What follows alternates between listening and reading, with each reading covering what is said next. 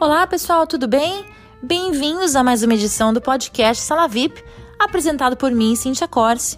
Eu espero que vocês tenham tido uma ótima semana e nós vamos começar esta semana falando de um assunto que eu acho que vai interessar a muita gente da comunidade, não só quem mora aqui nos Estados Unidos, mas quem também está escutando esse podcast.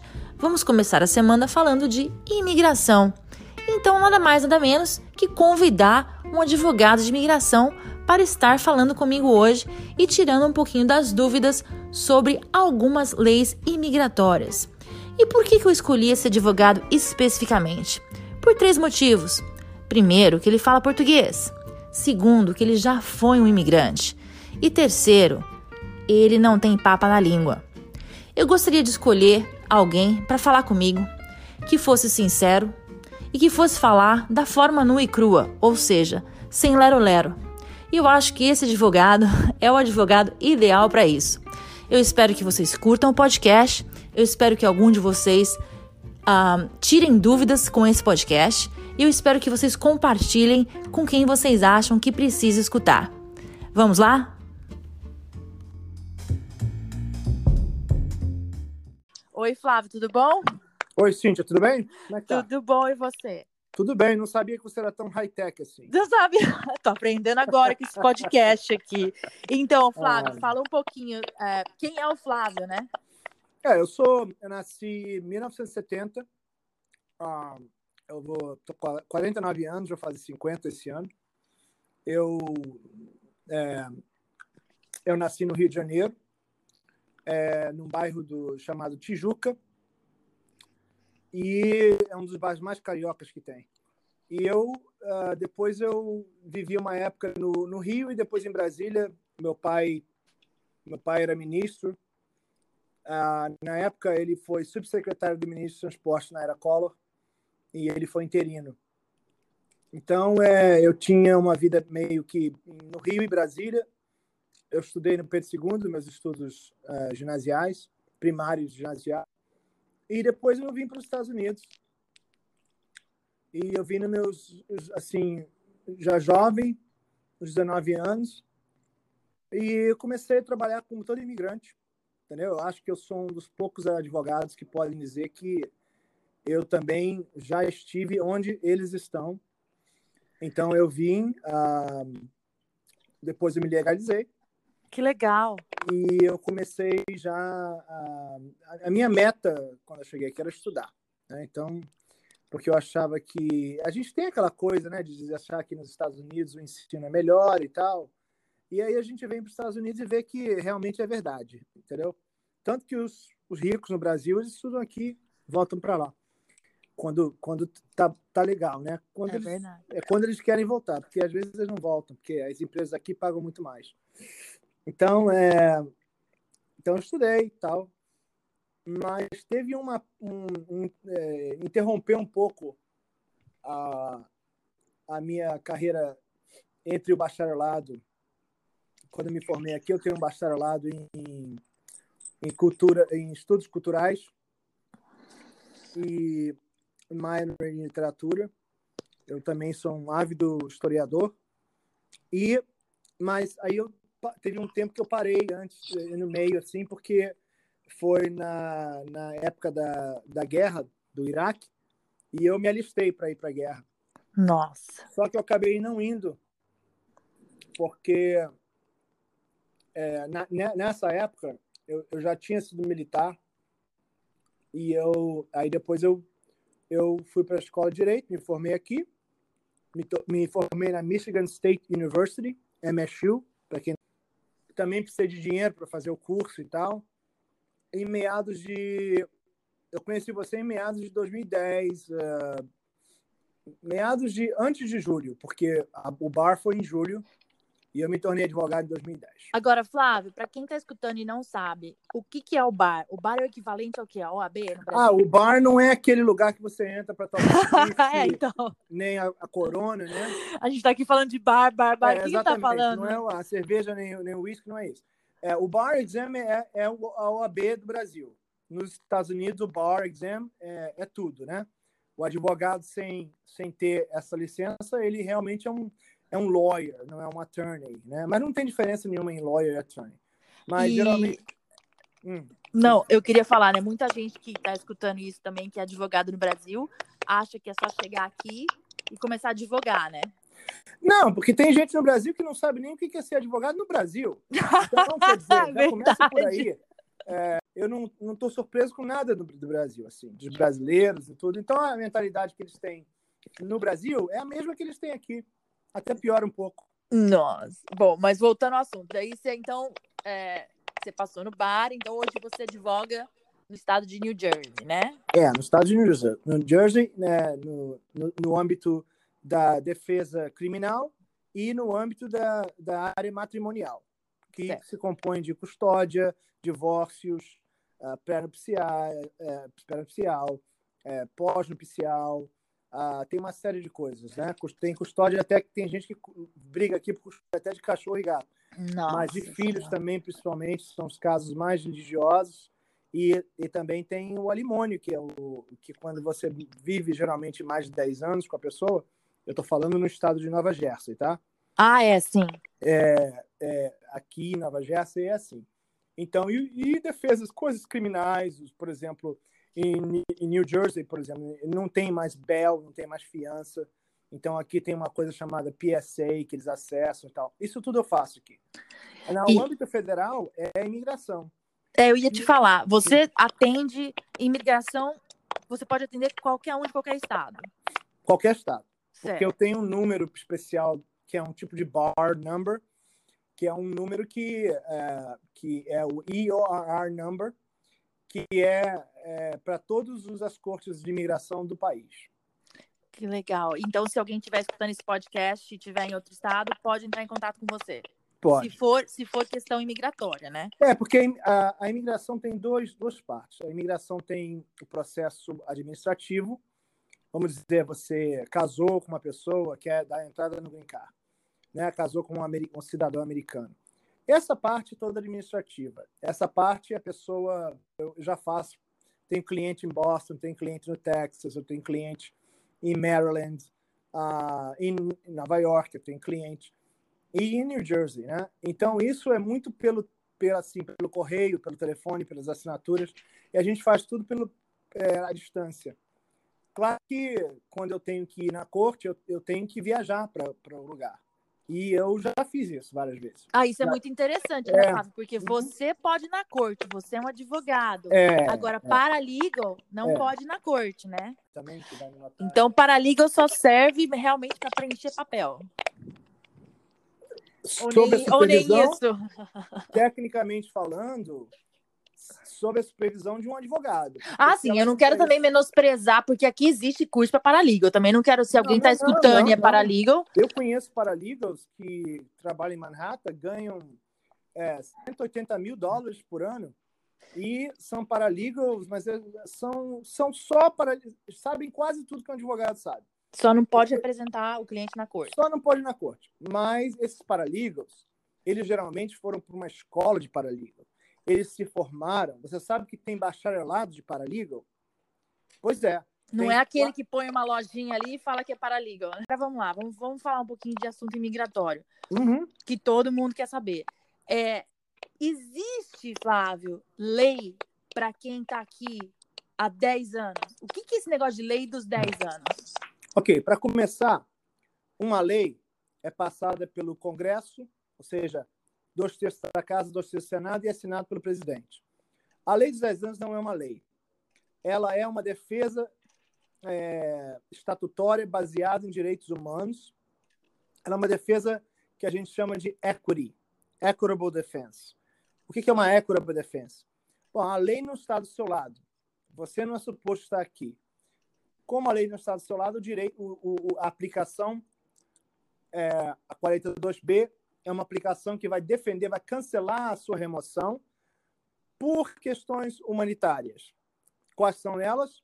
Bom, você já viveu aqui mais de 10 anos, né? 10 anos ou mais, você ah, adquiriu laços com os Estados Unidos, é, você não tem crimes, né? Porque criminoso lugar de bandido na cadeia. E o, eu, a lei não discrimina para o criminoso ilegal e o criminoso nascido aqui, entendeu?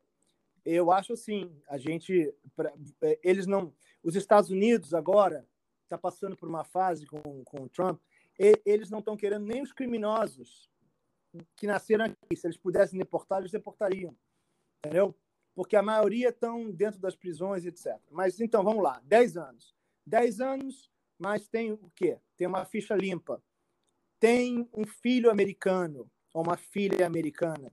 E esse filho tem um defeito mental ou físico.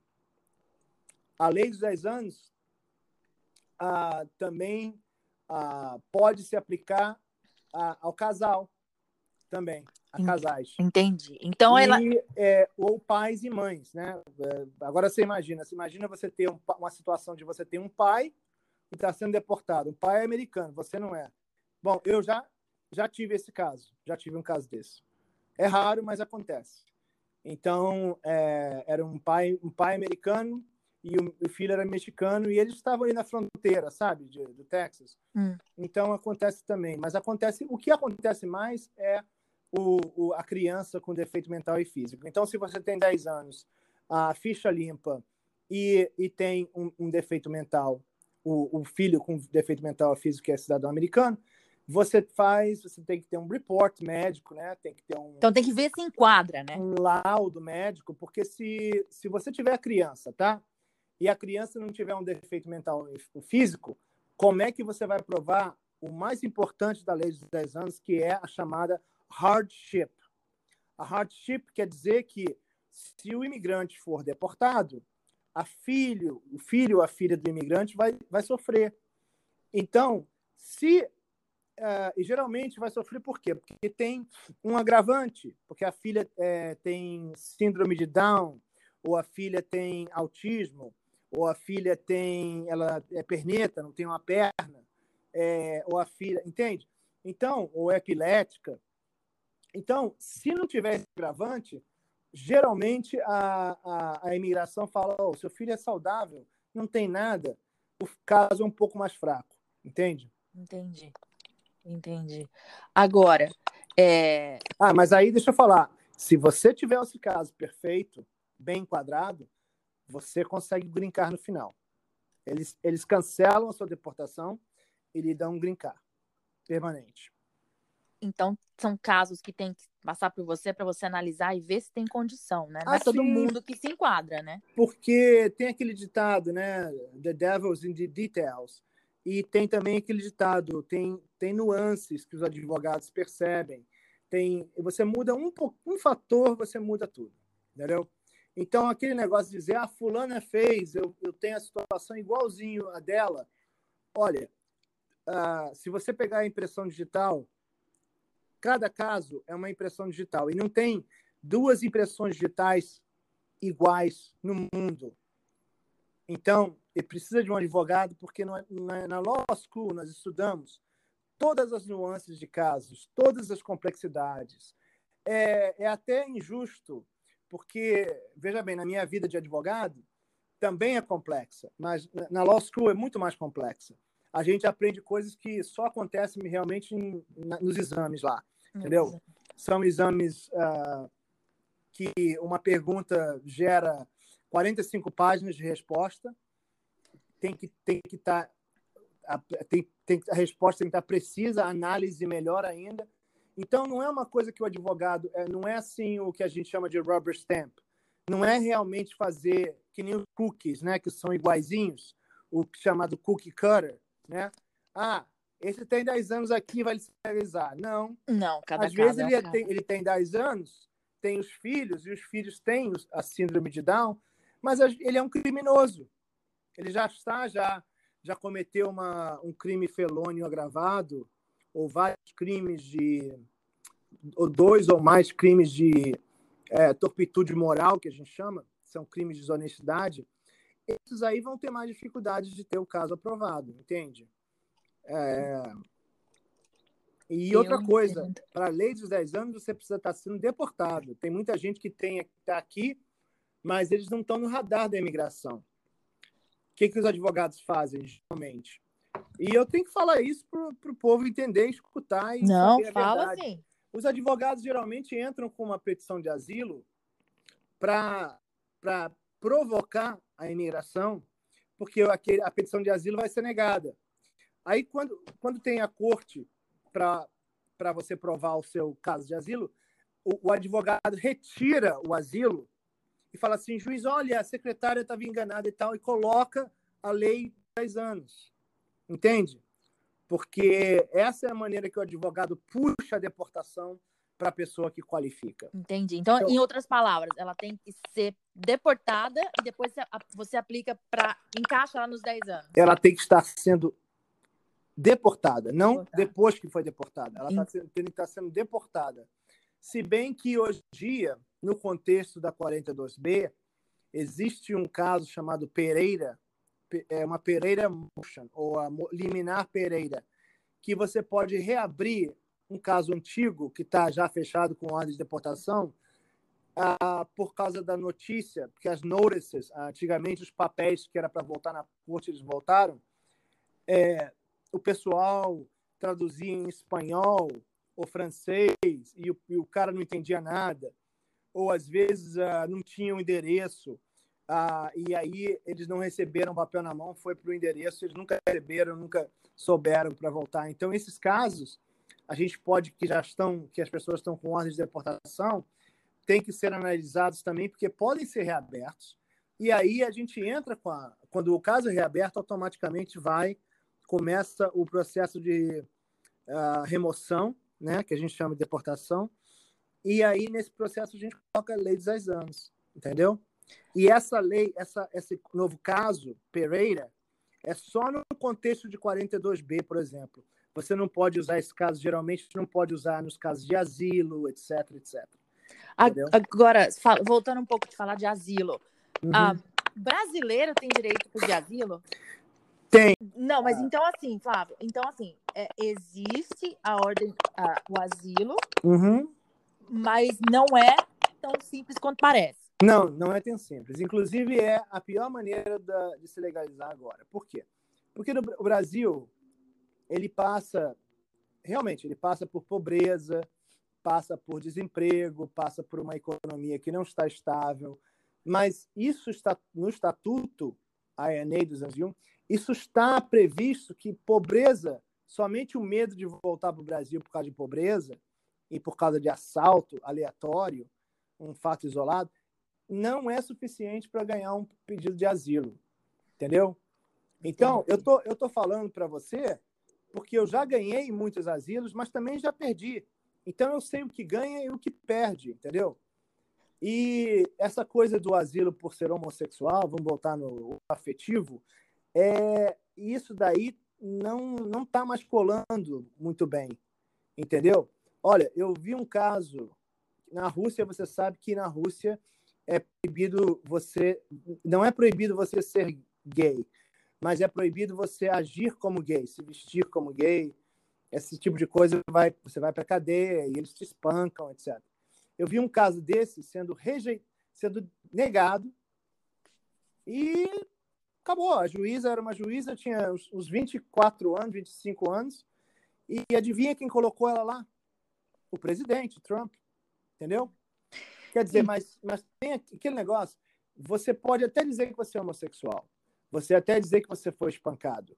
O problema não é os fatos que você está alegando. O problema é provar os fatos que você está alegando. Nossa. Agora, Flávio, quero voltar a uma coisa que você falou. Você estava falando da, da, da Rússia, né? É, com relação a, a, passaporte estrangeiro, passaporte europeu, isso te dá algum benefício aqui? Ah, algum direito que um passaporte brasileiro não te daria ou não? Olha, o, o passaporte europeu só dá esse benefício. Você pode entrar aqui sem o visto, que é o ESTA, só que a, a geralmente a permanência de, sua vai ser três meses, entendeu? E é, uma coisa, por exemplo, a gente estava falando da lei dos 10 anos, essa pessoa não qualifica para a lei dos 10 anos. Ela pode ter dois mil filhos nos Estados Unidos, eles podem ser ter doença física ou mental, pode nascer sem perna, pode nascer sem braço, pode não adianta porque o, o, as pessoas que entram com passaporte europeu sem visto aqui, elas não qualificam pra, para a lei dos 10 anos. Olha, isso é importante. Então, hein? você não pode pegar um advogado que vai meter os pés pelas mãos. E, e tem muito advogado que faz, entendeu? Então, quando você puxa a deportação para uma pessoa, o advogado tem, tem que estar quase 100%, né? não tem jeito de ser 100%. Então, 99,8% já é, uma, já é uma, um percentual de DNA. Então, ele tem que estar tá bem, o advogado tem que estar tá bem ciente que o, que o cliente vai ganhar, porque senão ele vai abrir uma, uma caixa de, de, de Pandora e ele vai acabar estragando a vida do, do, do cliente e o cliente vai deportado. Então, peraí, então agora sim, falando da deportação. Sim. Se a pessoa tiver uma ordem de deportação, o ICE pode entrar dentro da sua casa e te pegar? Pode. Pode. Com certeza. Porque, porque a ordem. É, é porque não, não escute o que as pessoas falam, que você tem o direito de se esconder, que você tem direito. É, olha, isso daí é para esses advogados que são ativistas, que. É, e eu, eu, eu tenho que admirar esses advogados, porque muitos deles até têm é, organizações é, sem fins governamentais, é, sem fins lucrativos, e eles querem ajudar o imigrante. Porém, quando o, é, quando o ICE tem uma ordem de deportação, aquilo ali já é um mandato de busca e apreensão. Se é de busca e apreensão, eles podem buscar você onde você estiver. Então, é, se você se esconder na sua casa, eles podem eles podem forçar a porta e entrar e te tirar.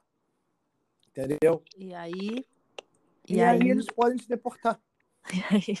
Entendeu? E aí não tem ninguém que te salva. Não, tem? eu já ouvi falar advogados aí botando não abra a porta, pergunte quem é, dê o cartão do seu advogado. Entendeu? Eu já vi. Eu Sim, já vi, várias vezes. Eu já vi, eu já vi, inclusive tive o caso. Eu mesmo falei comigo. isso na época, é. né? É. É. Mas voltando ao, ao, passaporte europeu, ah, é. a única vantagem de ter o passaporte europeu é de ninguém ficar sabendo que você é brasileiro. Porque, né, você aí é europeu, você pode mentir, olha, eu não sou brasileiro, eu sou italiano, eu sou francês, eu sou, né, até português. Mas é a única vantagem. Por quê? Porque europeu, né? Ah, mas eles acham que isso dá uma vantagem, porque é europeu. Ou seja, eles estão menosprezando os próprios brasileiros. Não, o passaporte brasileiro tem a mesma validade do europeu, só que o europeu tem essa regra, porém, com essa regra, às vezes desqualifica as pessoas. Por exemplo, antigamente não havia o casamento. Hoje em dia, a pessoa que entra com o passaporte europeu pode sim casar com o cidadão americano e ajustar como uma pessoa que entrou com visto. Mas esse não, não nem sempre foi o caso. Hoje em dia pode. Entendeu? E quem entra pelo México e casa com um americano? Ele vai Ainda pode se legalizar? Sim, pô, claro que pode. É, tem, tem perdão, tem, tem vários tipos de perdão, tá? Se essa pessoa não tiver sob deportação, sob remoção, né? não está no radar, não foi pego, não foi pego no caicai, etc, etc, etc, essa pessoa pode fazer o, o, o, o perdão 601A e ela vai ser perdoada. Eu tenho um cliente que ganhou, acabou de ganhar o Green Card, ele entrou pelo México, é, não cometeu crime nenhum, trabalhou, é, andou na linha, casou com uma americana, entramos o, o I-730 primeiro para validar o casamento, foi aprovado e depois começou o processo do NVC lá no, lá no México, na cidade de Juarez, e ele foi para lá já aprovado, com 601, já aprovado, 601A, né? Para casais que não estão eh, sob deportação. Então ele já ele foi lá, ficou uma semana lá, pegou o visto para entrar aqui pela porta da frente, né? Porque antes ele tinha entrado pela porta de trás. E ele chegou aqui e chegou a carta já que ele já foi aprovado e o green card já está vindo no, no, correio. Agora, Flávio, por que tem umas pessoas que pedem o perdão e continuam aqui, não precisam voltar, por exemplo, para o Brasil para esperar esse perdão lá? Qual e, é, quando se aplica isso? Isso se aplica quando, em casos extremos, que a pessoa está com uma doença terminal, câncer, esse tipo de coisa que a pessoa não tem possibilidade de ir no Brasil ou ir no outro do país de origem para pegar o visto, entendeu? Então, isso daí é o que a gente chama de extreme hardship. Porque, veja bem, para você ganhar esse perdão, você também tem que provar hardship. Que se você fosse deportado, o seu esposo ou esposa americana ia sofrer aqui. E isso é feito por laudos médicos né, especiais. Agora, se você quiser não sair do país, se você tiver o cagaço, né, não tiver, tiver com medo de chegar lá, porque não acredita no advogado, porque quando você vai lá você já está aprovado. Se você está muito doente para ir lá, né? Você está com câncer, você está com, com a, com a coluna que você não pode andar, etc. Aí você tem, nesses casos extremos, de extrema hardship, nem o imigrante sai daqui. Mas então... isso é então só em casos extremos e só no, no, no contexto do, do I-601A, porque o I-601 puro tem um outro perdão. Você tem que ir para o Brasil e esperar de 8 a, a, 20, a 24 meses, entendeu? E as pessoas que estão esperando aqui? Isso mudou, então? Não, as pessoas que estão esperando aqui, eu posso dizer que 70% delas, ou até mais, elas vão ter que ter uma entrevista no Brasil quando o I-130 delas é aprovado. Ela ah. vai ter que entrar o perdão aqui, corre tudo aqui. Quando está aprovado aqui, ela só vai lá na embaixada do país dela, do americana no país dela, para pagar o visto. Já está tudo aprovado. Entendi. Então, eventualmente, ela vai ter que sair. É, eles, é claro, tem que sair. Então, essa história é, de que ninguém precisa sair, isso é Mentira! Olha. Dá um replay aí. Você Mentira! Tem... você pode, você pode fazer o eco na minha voz quando a gente editar Posso fazer o eco na é sua voz? Mentira! Vamos que esse podcast está indo pro mundo inteiro, hein? Não, você faz o seguinte. Eu faço Não, eu, tô, eu, acredito em você. Eu tenho, eu tenho 5 mil para apostar. Então eu aposto com qualquer um, mas tem que me provar. Aí, mas também é o seguinte: se você fizer aposta comigo, você vai ter que me pagar os 5 mil ou eu processo. Tá. Então. Opa, vou postar com o advogado, vou perder. É o famoso, é o famoso é, você tem que botar o seu dinheiro onde está a sua boca. Tá Senão, certo. você está falando, você está puxando isso de outros lugares, não da boca. Tá certo. Agora vem cá, esse pessoal que se legalizou, se legalizou não, né? Que está na, no DACA. Hum que, que agora o Trump cortou o DACA, né? Hum. É, qual que é o futuro desse pessoal? Bom, o futuro desse pessoal é o seguinte: é, os empregos desse pessoal está pedindo para eles se registrarem. É, antigamente você tinha que se registrar no departamento de labor, né? Tá me ouvindo? Tô ouvindo.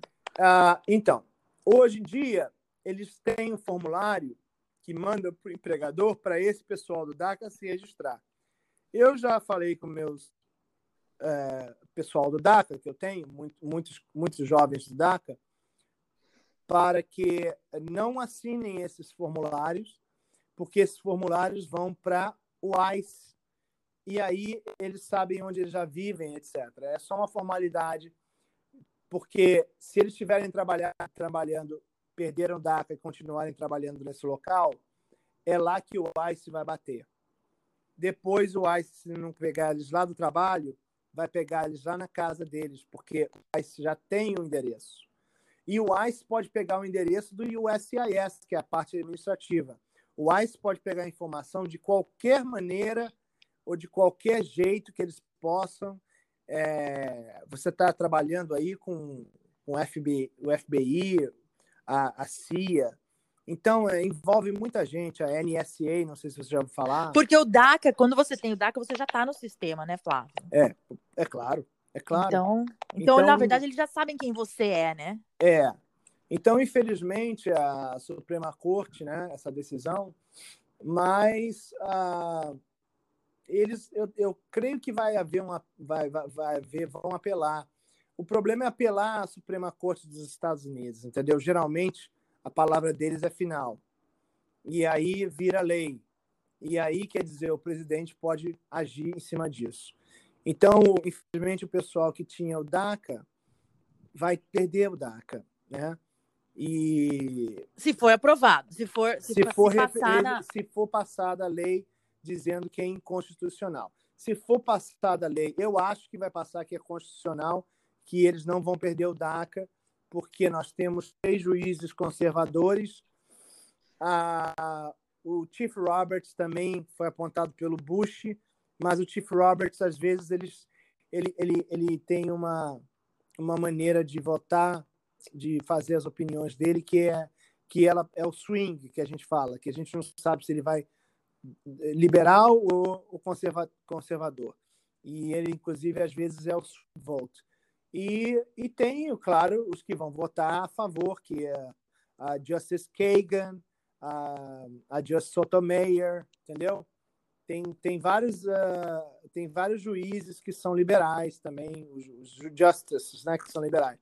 Os que não são liberais são é o, Kev, é o, o Kavanaugh, né, e o Gorsuch, que foram apontados Trump. Esse, vamos torcer vão... aí, então, né? É, vamos, vamos, vamos torcer que, que o voto seja. É, né, tem que ser cinco contra, contra quatro. Então. Agora, Flávia, não quero esquecer de falar com você uma coisa que foi muito assim, chamou muito minha atenção ano passado. Você fez um vídeo hum. saindo da corte é. porque você perdeu um caso uhum. e você estava assim bem, bem assim desacorçoado, vamos dizer a palavra, com aquele caso. É. Vamos contar pro pessoal o que, que aconteceu? Porque é. as pessoas, eu quero que as pessoas entendam o que, que aconteceu, porque aconteceu com você. É, não, eu sei. Mas o cliente não era meu, mas aconteceu comigo. Eu, eu sou em parte responsável. O problema foi o seguinte: uh, até 2018, o ICE não estava fazendo esse tipo de coisa. O ICE não estava, por exemplo, você ia para uma entrevista de casamento e o ICE não ia lá para pegar você se você tivesse uma ordem de, de, de deportação. O ICE é, esperava a, entrevista terminar, não pegava você e ainda esperava o advogado fazer o trabalho dele. Está me escutando? Sim, estou escutando. Então, em, é, no final de 2000, a partir de julho de 2019, o ICE começou, o, o USCIS, que são duas agências, diferentes, agências diferentes, uma agência, todas, todas elas estão dentro do departamento Department of Homeland Security, o DHS. Mas o ICE não era suposto cooperar com o USCIS, ou seja, mais precisamente, o USCIS não era suposto cooperar com o ICE, porque o IAS era parte administrativa, tá? Então vamos lá. É, eu não vou falar o nome da advogada, ela é, é hispana, mas essa advogada tinha uma cliente e um cliente, tá? E essa advogada, ela sabendo que o marido tinha uma ordem de deportação já e um passado criminal, ele tinha vários crimes na, no recorde dele, é, ela deu entrada no I-130. Tá? Que é o quê? Que é o casamento. Então, o I-130 tem uma entrevista para o casamento. Certo. Pois, pois bem, é, e eu vou explicar isso claramente para todo mundo ouvir. E se vocês quiserem me julgar, podem julgar, mas é, eu estou com a minha consciência mais tranquila do que não. Claro que me dói todo dia esse episódio, porque eu fiquei indignado com o Ice, mas vamos lá. Eles falaram que a advogada deles falou para eles não ir na entrevista, não irem na entrevista. Aí eu porque ele eles... tinha uma ordem de deportação. Sim. Aí eles zombaram da própria advogada e falaram assim: olha, se você não quer ir na entrevista com a gente, a gente vai arriscar e vai pegar um advogado. Entendeu? Inclusive, quando eles vieram ao meu escritório, eles falaram o seguinte: não, se você não fizer, nós vamos procurar outro que faça. Aí eu falei: olha, eu, eu fiz até eles assinarem o papel, por isso que eu estou tranquilo com isso. Que se eles fossem deportados, isso daí não é. Eu tinha avisado a eles que eles tinham risco de ser deportado. Um risco até muito alto. Da maneira que eu coloquei, eu coloquei você tem 60% de chance de ser deportado lá mesmo por 40%. Mas o que acontece, Cíntia, é que aquilo nunca tinha acontecido comigo na minha vida. Tem sempre a primeira vez. Aí chegou isso, lá. E isso ficou de lição para mim. Quando nós chegamos lá, a advogada deles estava ligando para eles, para eles não irem. E eles falaram para mim: tem chance de ser deportado hoje? Eu falei: tem. Tem. Tem chance de deportar. Eles, mas eles, sabe, você conta a verdade e eles continuam. E ele ainda falou assim: eu vou arriscar, porque Deus está do meu lado. Então tem sempre uma Bíblia. Então tudo bem, Deus está do seu lado. Então, eu não, que, pô, eu, eu não, quem, eu, quem sou eu para contestar a fé de alguém? Competir com Jesus. Ele tem poderes e tal, o cara tem fé. Só que eu falei para ele que tinha arriscado. Aí, tudo bem. Entrou na, na, na entrevista, a gente fez uma entrevista ótima. O oficial perguntou coisas. Eu, eu só Percebi... Uma entrevista de casamento mesmo. É, claro. Para provar que o casamento é. era válido, o que era, na verdade, pra, válido. Para provar que era válido. O problema todo foi quando ele saiu, tinha um oficial, é, ele é careca e magro, e ele estava chamando o nome do meu cliente. Quando eu fui falar com ele, ele falou: Não quero falar com você, eu só quero falar com o seu cliente. Eu falei: Mas eu sou advogado dele. Ele falou: É, mas essa questão você não pode resolver. Eu estava passando para a área do corredor para já avisar para eles correrem para a rua.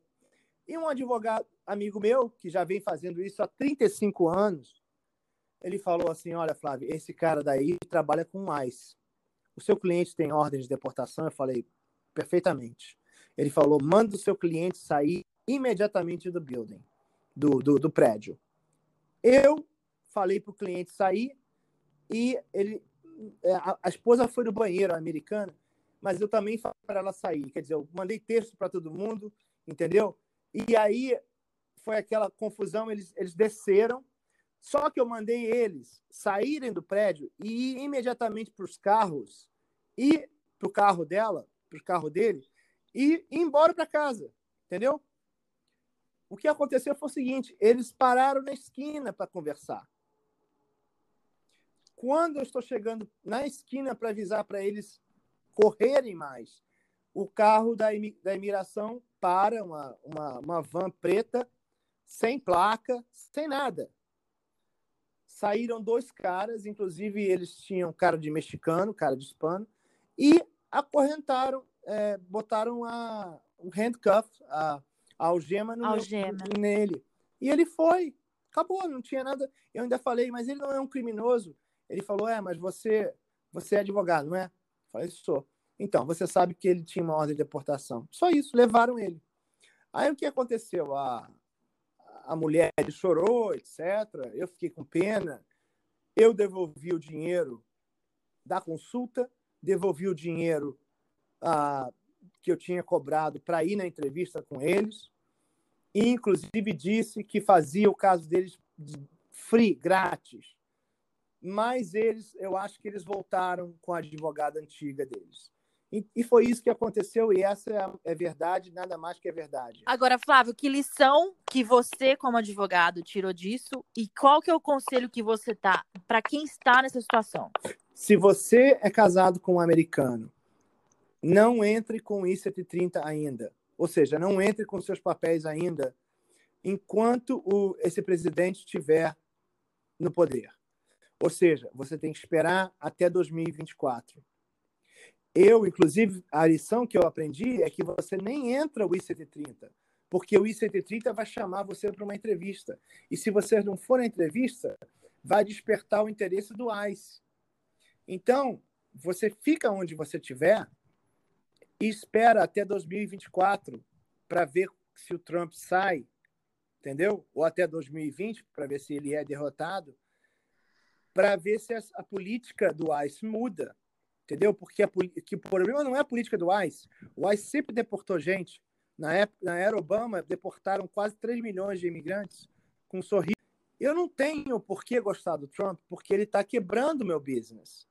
Na época do sem ser o Trump, tinha muito mais avenidas para o imigrante se legalizar do que agora. E fora que o ICE não estava fazendo essas coisas, de pegar as pessoas como armadilha, porque isso é uma armadilha do USCIS, ou seja, é interferência de uma agência contra outra, porque quando você é atraído para aquela entrevista, eles têm que notificar você que você tem que, que não ir na entrevista para porque você poderia ser deportado. Ou você poderia não, você vai ser deportado. Mas não, eles não avisaram. Claro que não avisa. Agora, Flávio, voltando. Então, a minha lição, deixa eu falar a minha lição. A minha, minha lição foi: quando você tem ordem de deportação, não mexa no caso com I-130, porque eu não vou causar nem a entrevista do, do, do, do indivíduo, entendeu? E nem nunca mais vou numa entrevista dessa, entendeu? Eu vou avisar a todos que não vá, vá na entrevista, porque tem gente que. Você acredita depois do vídeo, tem gente que ainda não acredita nisso. É, eu lembro, você fez um vídeo. Não, é. que pensou que eu estava fazendo vídeo para meter medo. Nossa. Você vê como é que é o povo. Não, então, agora voltando à questão dos órgãos que você falou, que não estava suposto um órgão, é, vamos dizer assim, dedar o outro. Na questão da DMV, do Departamento de Motor Vehicles, que agora Nova York pode ter carteira de motorista indocumentado, New Jersey está é. entrando na linha. É. O que, que você acha que isso vai, vai dar? Eu acho que vai dar é, um problema. Merda. Não. É, por quê? Veja Ai. bem o que está se fazendo. Eu não sei se os estados estão acumunados com o governo federal. Porém, eu recebi hoje um e-mail para que eu faça a minha Real ID. E grava bem isso, faz o eco, bota, bota o, o eco. Real ID. Real ID. Real ID.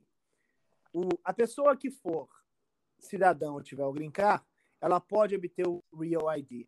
Mas quem é ilegal e tem a, a driver's license só do, do estado, o que vai acontecer é o seguinte: só com a driver's license, o, o TSA não vai deixar você voar.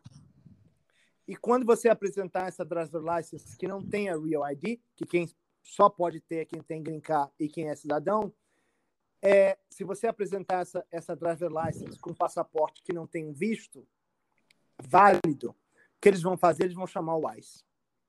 Você acha? Ou não, eu acho eu tenho, eu tenho certeza, porque eu, eu sou maquiavélico. Ué, então, então, se, então se eu tô nessa situação, simplesmente eu não vou viajar, eu vou ficar onde eu tô. Não, você vai dirigir. Assim, porque eu vou dirigir. Ou vai dirigir. Então, ou então se você tem o passaporte europeu, talvez seja melhor, mas eu digo uma coisa, o Real ID é um projeto do governo, porque tem quem tem o domínio do, dos ares, né, dos aeroportos, é o governo federal, não é o governo estadual. Então, quando você está voando, você está em território federal. Em outras palavras, está me escutando? Sim, em outras palavras, não tem estado santuário que vai te ajudar. Não, pode entrar um cara dentro do avião, no, no ICE, e pegar e tirar você e levar para o ICE. Entende? É, ou seja, eles estão tentando dificultar o que, é o que é uma coisa super injusta. Falamos de justiça, eu sou advogado, uma coisa super injusta, porque vai limitar o, o, o, a, o, o tipo de viagem que o imigrante pode fazer. Ou seja, antigamente o imigrante só mostrando a driver's license, driver's license, seja de, de Connecticut, seja de Nova York, seja de Nova Jersey, seja de Maryland, podia viajar pegar um avião e mostrar a driver's license. Depois do Real ID, isso vai ficar muito mais difícil. Quase impossível. Então a pessoa vai ser obrigada o quê? A mostrar o passaporte. Entende? E aí? E, e geralmente o passaporte tem o visto. Se não tiver o visto, porque o primeiro foi arrancado pelo ICE, já é uma já é uma, uma pista para eles, entendeu? Então, uh, o imigrante depois, eu vou até fazer um vídeo, depois a gente pode fazer até um, um podcast especial para isso, para que eles dirijam e parem de voar com a driver license ou com passaporte. E questão de dirigir sem carteira ou com carteira, com carteira internacional? Com carteira internacional é bom, porque ela é válida aqui, se tiver válida, né? Melhor do que dirigir sem carteira. Melhor, melhor que dirigir sem carteira. Agora, o que eu prefiro. Me perguntaram isso na rádio portuguesa, na CNL, com o Luiz Pires. O que, você prefere? o seu cliente com carteira falsa de outro estado, morando em Nova Jersey, ou você, eu sem carteira. Eu falei sem carteira. E um advogado que estava comigo, não vou citar nomes, mas um, um excelentíssimo advogado criminal que fala português, está em Newark, ele também concordou comigo. Por quê? Porque o crime de você usar um, uma, uma, uma identidade, se você mora em Nova Jersey, você, por exemplo, a sua carteira é de Nova York ou de Maryland, é que você está mentindo para Maryland que você mora lá, para o governo de Maryland, e você está mentindo para o governo de, de Newark que você mora em Maryland. Ou seja, é um crime de falsidade ideológica. E esses crimes, se você tiver eles repetidos, eles, eles deixam você deportável. Ou seja, você não pode se legalizar quando você tem dois crimes desse tipo. Olha. Entendeu? Então, o que acontece? Eu conheço várias pessoas, tenho vários clientes, inclusive clientes que dirigem para fazer faxina. Tem empresa de faxina, elas têm as rotas delas, e elas têm, inclusive, dirigem outras meninas que não têm carro para fazer a limpeza e ajudar em, em, ao invés de fazer uma casa por dia, elas fazem dez. E, e aí depois elas dirigem sem carteira. Aí são pegas sem carteira tudo que elas têm que falar é o seguinte: olha, eu tenho essa carteira aqui do Brasil, mas está inválida e tal. Nós vamos no, na, na corte municipal, paga uma multa de 100 dólares, acabou. Sai a imigração, não fica sabendo. Ao passo que você tiver uma carteira de outro estado, e veja bem, tem cara que tem carteira de Maryland e o carro tem emplacado em Nova Jersey. Vários casos assim. Ou carro de Maryland emplacado de Nova York. Você acha que se eu trabalhasse para o ICE, você acha que eu sou bobo? Não. É, tá na cara, né? Tá na para cara. o cara. O cara não sabe falar inglês. O cara não sabe falar inglês, tá? Então vamos lá, bota o eco de novo. Aprendam inglês. Ah, isso daí eu vivo falando. Eu vivo falando isso. não, é, tem que aprender, ó, Tem que aprender para se defender, É. não é? speak English. Para se Inglês. defender. English. Infelizmente, a Constituição foi escrita em inglês e os, todos os livros, todos os estatutos, todas as leis falam inglês ainda. A gente ainda não está naquela etapa de, no ano de 3050 e o espanhol, o português vai ser a primeira língua dos Estados Unidos. Então, por favor, o cara não fala inglês, tem carteira de Maryland e diz para o policial que mora em Newark e tem a placa de Newark. Ou seja, é um crime também você não emplacar o carro com 90 dias depois que você mudou ah, para o estado de origem que você está vivendo no momento, entendeu? Então tem uma série de coisas que os imigrantes não, não dão atenção a isso, porque, porque vamos ver, venhamos, né? No Brasil isso não dá em nada, né? Você dá uma cervejinha, uma cervejinha, né, pro PM e, né? E Acaba aí em pizza. Hã? Não tem Acaba nada. tudo em pizza. Não Escuta. Flávio, e o povo que compra o Social Security no, em Chinatown? Bom, esse daí eu tenho que Fala. Dar extremoção para ele. Porque, é, É porque a gente de, fala, né? De Pátria, de Filho, Espírito Santo. E não, não, o que que acontece se o cara começa a usar... Não, você, eu quero escutar da sua boca. O cara começa a usar o documento falso. Tá. Aí ele, aí ele né? consegue Já começou casar para se a vida- legalizar. Já, já começou certo a, vida de imigrante no país, né? Isso. Usando Aí ele vai se legalizar. E aí? Aí pode dar problema. Por quê? Porque quando ele está usando o social falso, vamos supor que ele já fez em taxa com, doc- com documento falso, que ele já fez, né? Ao invés do IT number, que é para ilegal pagar imposto, ele fez com o social falso. Aí ele vai na agência do social, ele tem um social falso, mas é um verdadeiro que é de alguém que ele está usando, com o próprio nome dele. Erro número um, você usar o social falso com o seu próprio nome. Ou seja, aquele social falso com o próprio nome dele, com a data de nascimento, quando ele pegar o, verdadeiro, vai dar o que a gente chama de fraude de social security, entendeu? Nossa. Ou seja, a imigração vai adorar uma coisa dessa. ela vai inclusive botar você em processo de deportação. Meu Deus. Então, é, eu hoje é, entrevistei um, um, cliente que, né, e ele começou assim: eu não quero ficar nesse país overstay. Aí ele falou assim, no meio da conversa, na entrevista, na consulta, ele falou: e se eu comprar um green card falso? Nossa. Não sei se era em Chinatown também, eu não sei se existe, isso existe. Eu falei: olha, é muito improvável que o green card falso vai te levar a, a qualquer lugar do mundo, porque o green card hoje em dia é muito sofisticado, o jeito que eles fazem o green card. Quem tem o green card sabe que é uma li tem uma lista, tem, tem toda a sua vida lá no código lá, toda a sua, a sua ficha criminal. É um documento muito sofisticado, entendeu? Tem holograma, etc. E eu falei para ele, até se você comprar isso de alguém que trabalha dentro da imigração, o cara que vende isso, um dia a casa dele vai cair um dia a casa cai, ele vai ser preso e você vai ser deportado. Porque ele vai dar o nome de todas as pessoas que ele vendeu o social falso. Entendeu? É, já ouvi falar de pessoas da Flórida que vendiam carteira de motorista sem fazer prova. Já ouvi falar de pessoas da imigração que faziam fraude. Mas um dia a casa cai, entendeu? É, em, em outras palavras, não existe o crime perfeito. E o brasileiro, né, a nossa comunidade tem que saber que esse tipo de coisa é crime. É crime. É crime passar sexo em fundo para as pessoas. Então as pessoas brincam até um, até um dia que não vai ter mais a, a... Então eu digo o seguinte: não tenha social falso.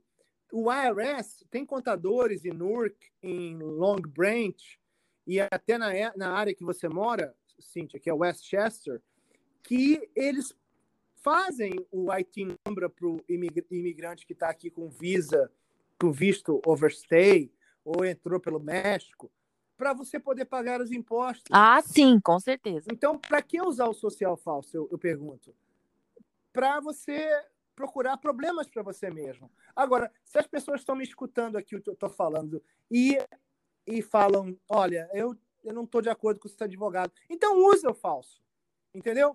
Usa porque, assim, o conselho do advogado, o, o advogado sabe mais um pouquinho da lei do que outras pessoas. Vamos dizer só um pouquinho, só vou colocar, né, bem assim, um pouquinho mais. É, é, Mas tem muito curioso. Então, se você quiser ouvir os seus amigos, o Facebook, tem muito cacique para pouco índio naquele Facebook, entendeu?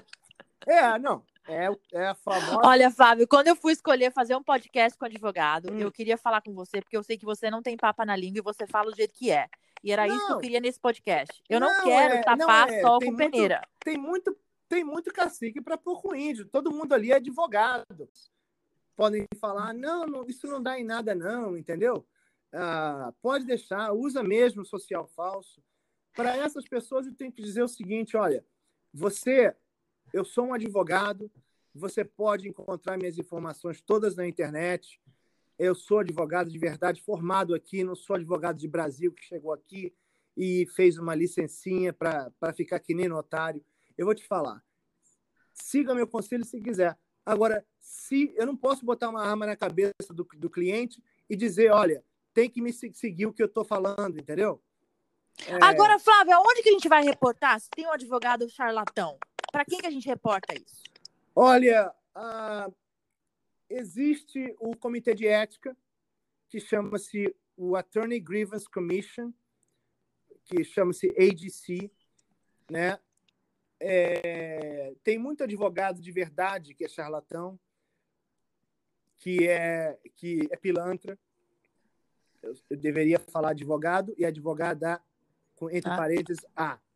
Também Sabe por que não adianta nada?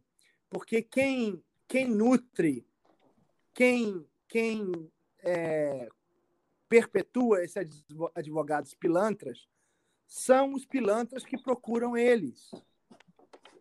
Entende o que eu estou falando? Entendo, eu entendo. Então, por exemplo, eu vou lhe dar um exemplo clássico. Tem gente que não me procura porque sabe que eu não faço casamento falso para grincar. Então, eles procuram os advogados que fazem casamento falso. Mas o problema é o seguinte: antigamente, casamento falso, eu não vou dizer que nunca fiz, mas antigamente, pô, olha, eu vou dizer um negócio. 30 anos atrás, 20 anos atrás, isso colava. Até 10 anos atrás. Hoje em dia, todo mundo que casa casamento falso. E eu tô te falando porque eu fiz, mas eu fiquei sabendo depois. Se eu soubesse antes, eu nunca teria feito.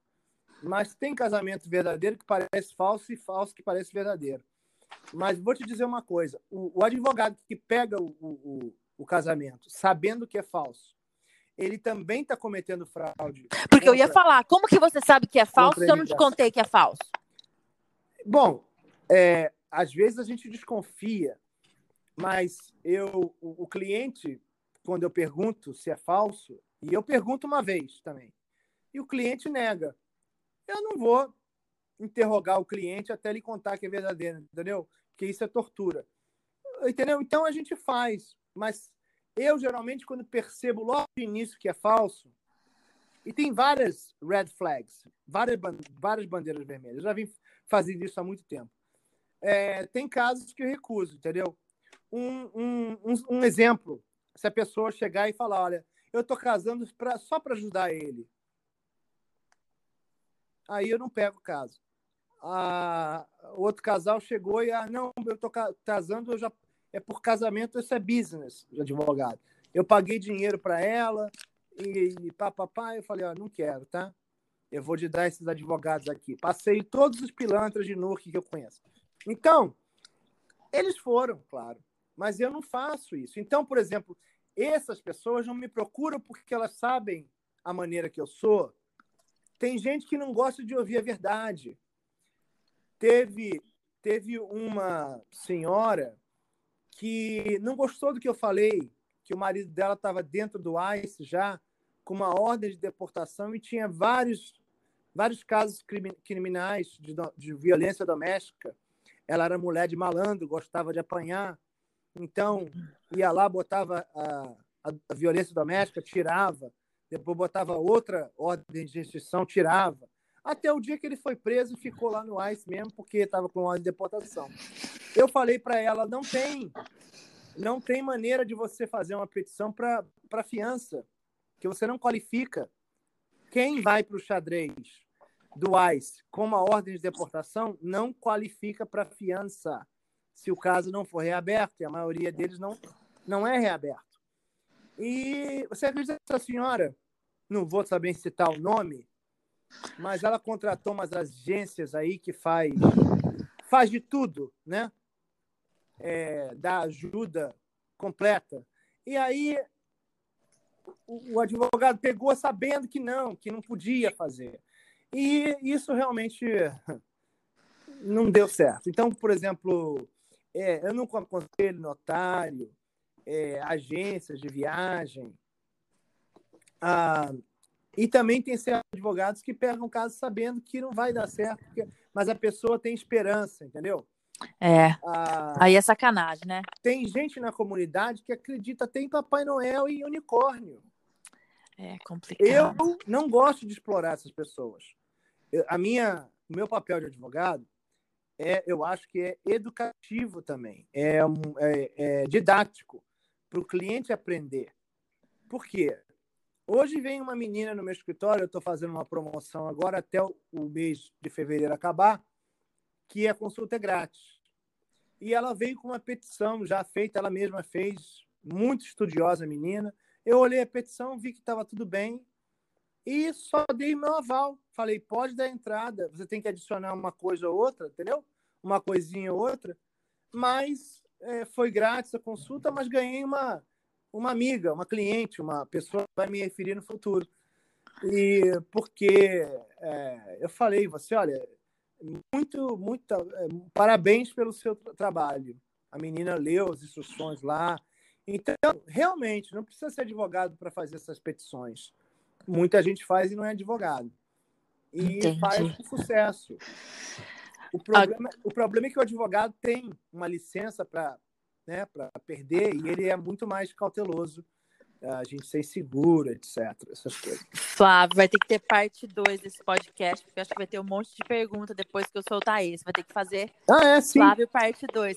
Escuta, eu... Flávio, se as pessoas quiserem encontrar em contato com você, aonde que te acha? Bom, telefone. eu tô... O meu telefone de contato é 973 732 7300. É 973 732 7300 ou também pode ser no 610 766 1558. Esse é meu WhatsApp. E você tem, você tem o, o, o website também, né, Flávio? Também tem o website www.vembocolaw.com. E, e Flávio... também tem uma página no Facebook, que é a Vemboco Law Firm LLC. Eu ia só para falar, para o pessoal não esquecer, você consulta em termos de imigração todos os Estados Unidos? Todos os Estados Unidos. Certo. Então, o pessoal Entendeu? tá. E, e quem eu... não está nos Estados Unidos, quem está na Europa quer consultar com você, tirar alguma dúvida, se for relacionado à imigração, também você faz. Pode, é, é, só pagar, mas só que tem essa promoção que, que se você falar esse código no, no, no mês de fevereiro, até o mês de fevereiro acabar, 2020, fevereiro de 2020, se você falar o código F233, é porque eu sei que veio do seu programa e a consulta será completamente grátis. Aí, hein? Vamos ver então. Entendeu? Vou soltar esse podcast essa semana. Código F233. Agora, eu quero que as pessoas mandem perguntas escritas para você, ou até telefonar, mandar por texto, etc. E aí, no próximo podcast, eu vou responder as perguntas das pessoas. Tá joia, Fábio. Obrigadão, viu? Obrigadão pelas explicações. E até o próximo. Até a próxima. Obrigado, Flávio. De nada. Boa noite. Boa noite. Tchau. Tchau, tchau.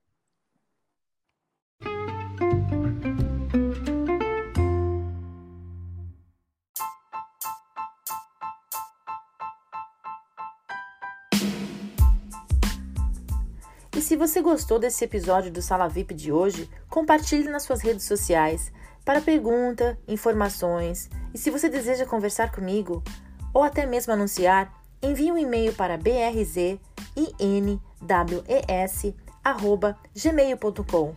Ah, e não se esqueça de seguir a nossa página no Facebook, Brazilians in Westchester. Até mais!